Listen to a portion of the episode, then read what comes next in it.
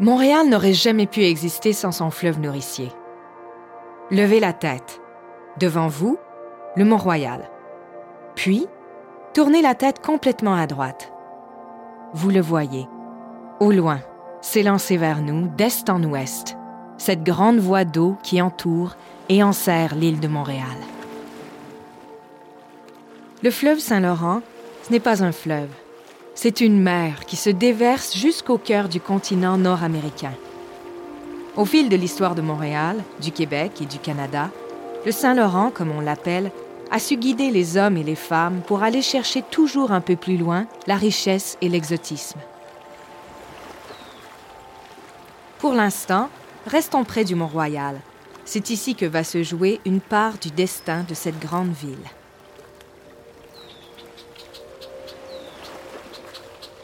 En 1534, Jacques Cartier, quand il entre dans le golfe du Saint-Laurent, regarde la côte qui le borde et la qualifie de terre de Caïn, en référence à la Genèse, où Caïn, ayant tué son frère, est condamné à labourer une terre stérile. Mais cette terre est loin d'être infertile. Toutes les terres que vous voyez, entre le Mont-Royal et le fleuve, et même au-delà, sont particulièrement riches et fertiles.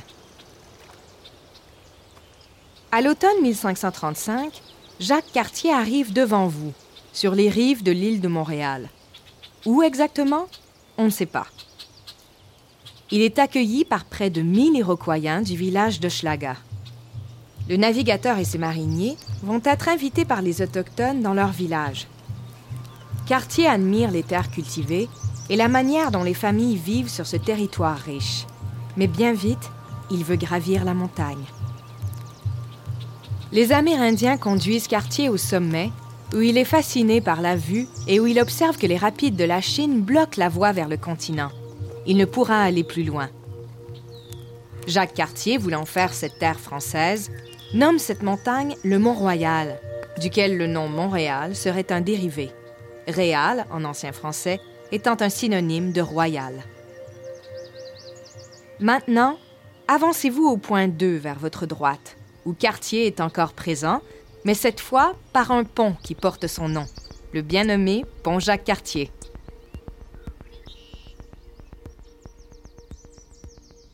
Ouvert en 1930 sous le nom de Pont du Havre, on le renomme quatre ans plus tard à l'occasion du 400e anniversaire de la venue de Cartier. Mais le pont Jacques-Cartier est aussi entré dans l'histoire pour des raisons, disons, moins glorieuses. À partir de 1926, plusieurs expropriations déciment le quartier ouvrier de Sainte-Marie au pied du pont Jacques-Cartier. On commence même à construire dans les cours des résidences expropriées, mais non démolies. Toutefois, un propriétaire s'entête. Hector Barsalou refuse de céder son usine de savon au prix offert par la ville. Le pont suivra donc une courbe prononcée. On l'appelle déjà le pont Croche. On peut sentir encore aujourd'hui cette courbe que les automobilistes appelaient la courbe de la mort, tant elle était dangereuse. Déplacez-vous maintenant jusqu'au milieu du couloir, au point numéro 3.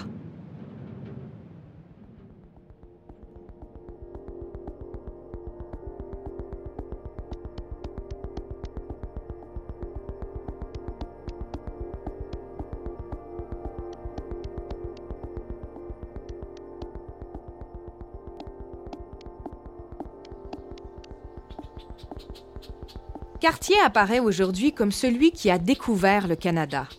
Mais des gens, il y en a eu avant lui. À l'aube du 16e siècle, les grandes découvertes amènent les Européens à arpenter les quatre coins du globe.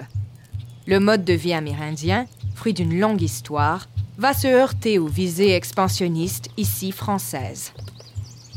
Les vestiges archéologiques les plus anciens témoignent d'une présence amérindienne sur l'île vieille d'environ 4000 à 5000 ans. Ses premiers habitants s'étaient mis à cultiver le maïs et les haricots dans le voisinage des lieux de pêche. Hochelaga prend racine. L'endroit où le village est implanté réellement demeure encore aujourd'hui un mystère. Plusieurs pensent qu'il se situait non loin des quais, droit devant vous. Marchez maintenant jusqu'au point numéro 4 et maintenez votre regard devant vous, cette fois enjambant le fleuve.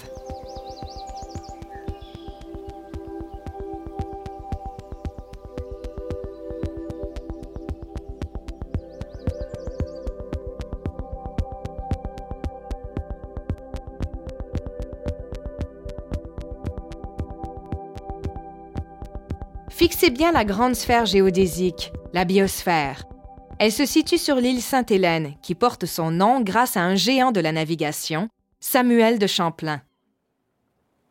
Un peu plus de 70 ans après Jacques Cartier, Champlain débarque en Amérique. Entre-temps, les Amérindiens qui occupaient le territoire jusque-là sont mystérieusement disparus.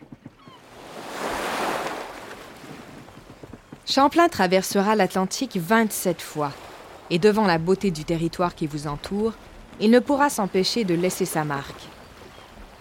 L'île Sainte-Hélène est nommée en l'honneur de sa femme, Hélène de Champlain, qu'il a mariée alors qu'elle n'avait que 12 ans, et lui 43.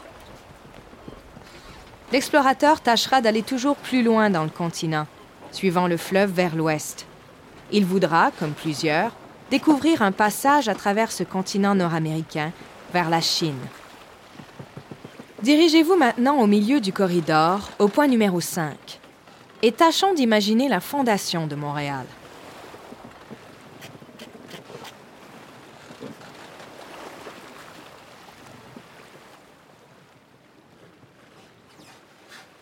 Nous sommes en 1642. Il commence à être temps pour les Français de s'établir. Imaginez un peu, devant vous, arrivant sur les berges de l'île, là où se trouve actuellement le vieux port de Montréal avec ses quais, le sieur Paul Chomédé de Maisonneuve et Jeanne Mance, chargés d'établir une enclave française pour évangéliser ceux qu'on appelle alors les sauvages. Il faut peupler le royaume d'âmes chrétiennes. Montréal prend alors de l'expansion. La population augmente petit à petit au cours des années. La ville française attire les Britanniques, bien établis dans les 13 colonies au sud devant vous, qui voudraient bien s'emparer de toute la Nouvelle-France.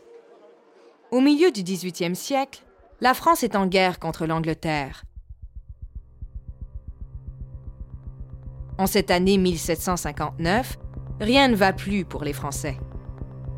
Ils ont perdu Québec et les généraux se sont repliés sur Montréal. Vaudreuil et Lévis n'ont que 2000 soldats. Ils sont barricadés au cœur du Vieux-Montréal, à vos pieds. Ils sont là et ils réfléchissent à leurs options. Que faire? Les Britanniques arrivent en trois groupes. À votre gauche, Murray, qui arrive de Québec, remonte le fleuve et a avec lui 2200 hommes, auxquels s'ajoute, droit devant vous, le brigadier général William Haviland, qui était parti du lac Champlain avec ses 3400 hommes. À votre droite, le contingent le plus important, 11 000 hommes sous le commandement d'Amherst du lac Ontario. Environ 20 000 soldats britanniques contre 2 000 Français. Devant l'impressionnante armée britannique, Vaudreuil et Lévis se résignent et signent, le 8 septembre 1760, la capitulation de Montréal et de tout le Canada. Le traité de Paris, signé trois ans plus tard, viendra confirmer la chose. Montréal devient britannique. Allons maintenant au bout du corridor, au point numéro 6.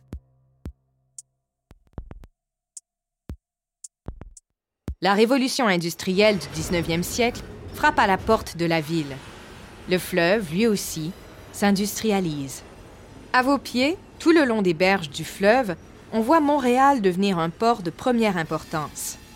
La venue du chemin de fer nécessite bientôt de traverser le fleuve plus rapidement. Un pont. Il faut un pont. C'est au milieu du 19e siècle qu'on lance les travaux qui vont faire naître le pont Victoria, le premier pont à gauche devant vous. Pas moins de 2000 ouvriers y sont affectés. Ce pont constitue un véritable exploit. Couvrant environ 3 km d'une rive à l'autre, il est alors le plus long pont ferroviaire au monde. Lors de son inauguration en 1860, on le qualifie de huitième merveille du monde. C'est dire. Remontons ensemble le corridor en nous dirigeant peu à peu vers le point numéro 7.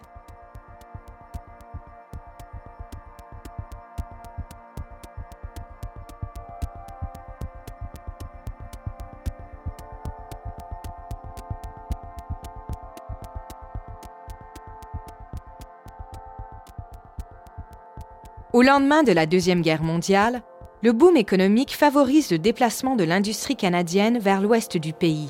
L'ouverture de la voie maritime en 1959 fait perdre à la ville son monopole pour la circulation vers l'intérieur du pays et donc son rôle de plaque tournante vers la région des Grands Lacs, les navires de haute mer pouvant désormais y accéder directement sans s'arrêter à Montréal.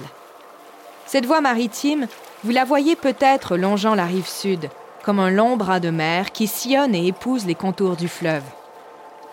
Dorénavant, un secteur clé de l'économie montréalaise, soit les activités portuaires, est en chute libre et une reconversion s'impose.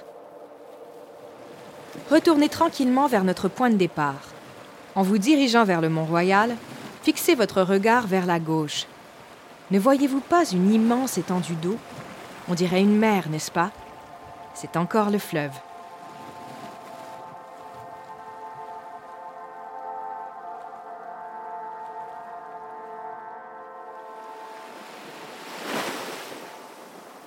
Revenons à Samuel de Champlain. Car s'il a traversé 27 fois l'Atlantique, il a aussi voulu aller au cœur du continent. Obsédé par l'idée de trouver un passage vers la Chine, il empruntera le fleuve que vous voyez, ira rejoindre la rivière des Outaouais, gagnera la Huronie, puis le lac Ontario, avant de revenir. Si le Saint-Laurent a toutes les caractéristiques d'un fleuve, il n'en demeure pas moins qu'aux yeux des explorateurs d'hier, comme des touristes d'aujourd'hui, il s'agit plutôt d'une longue mer intérieure qui ne semble pas avoir de fin.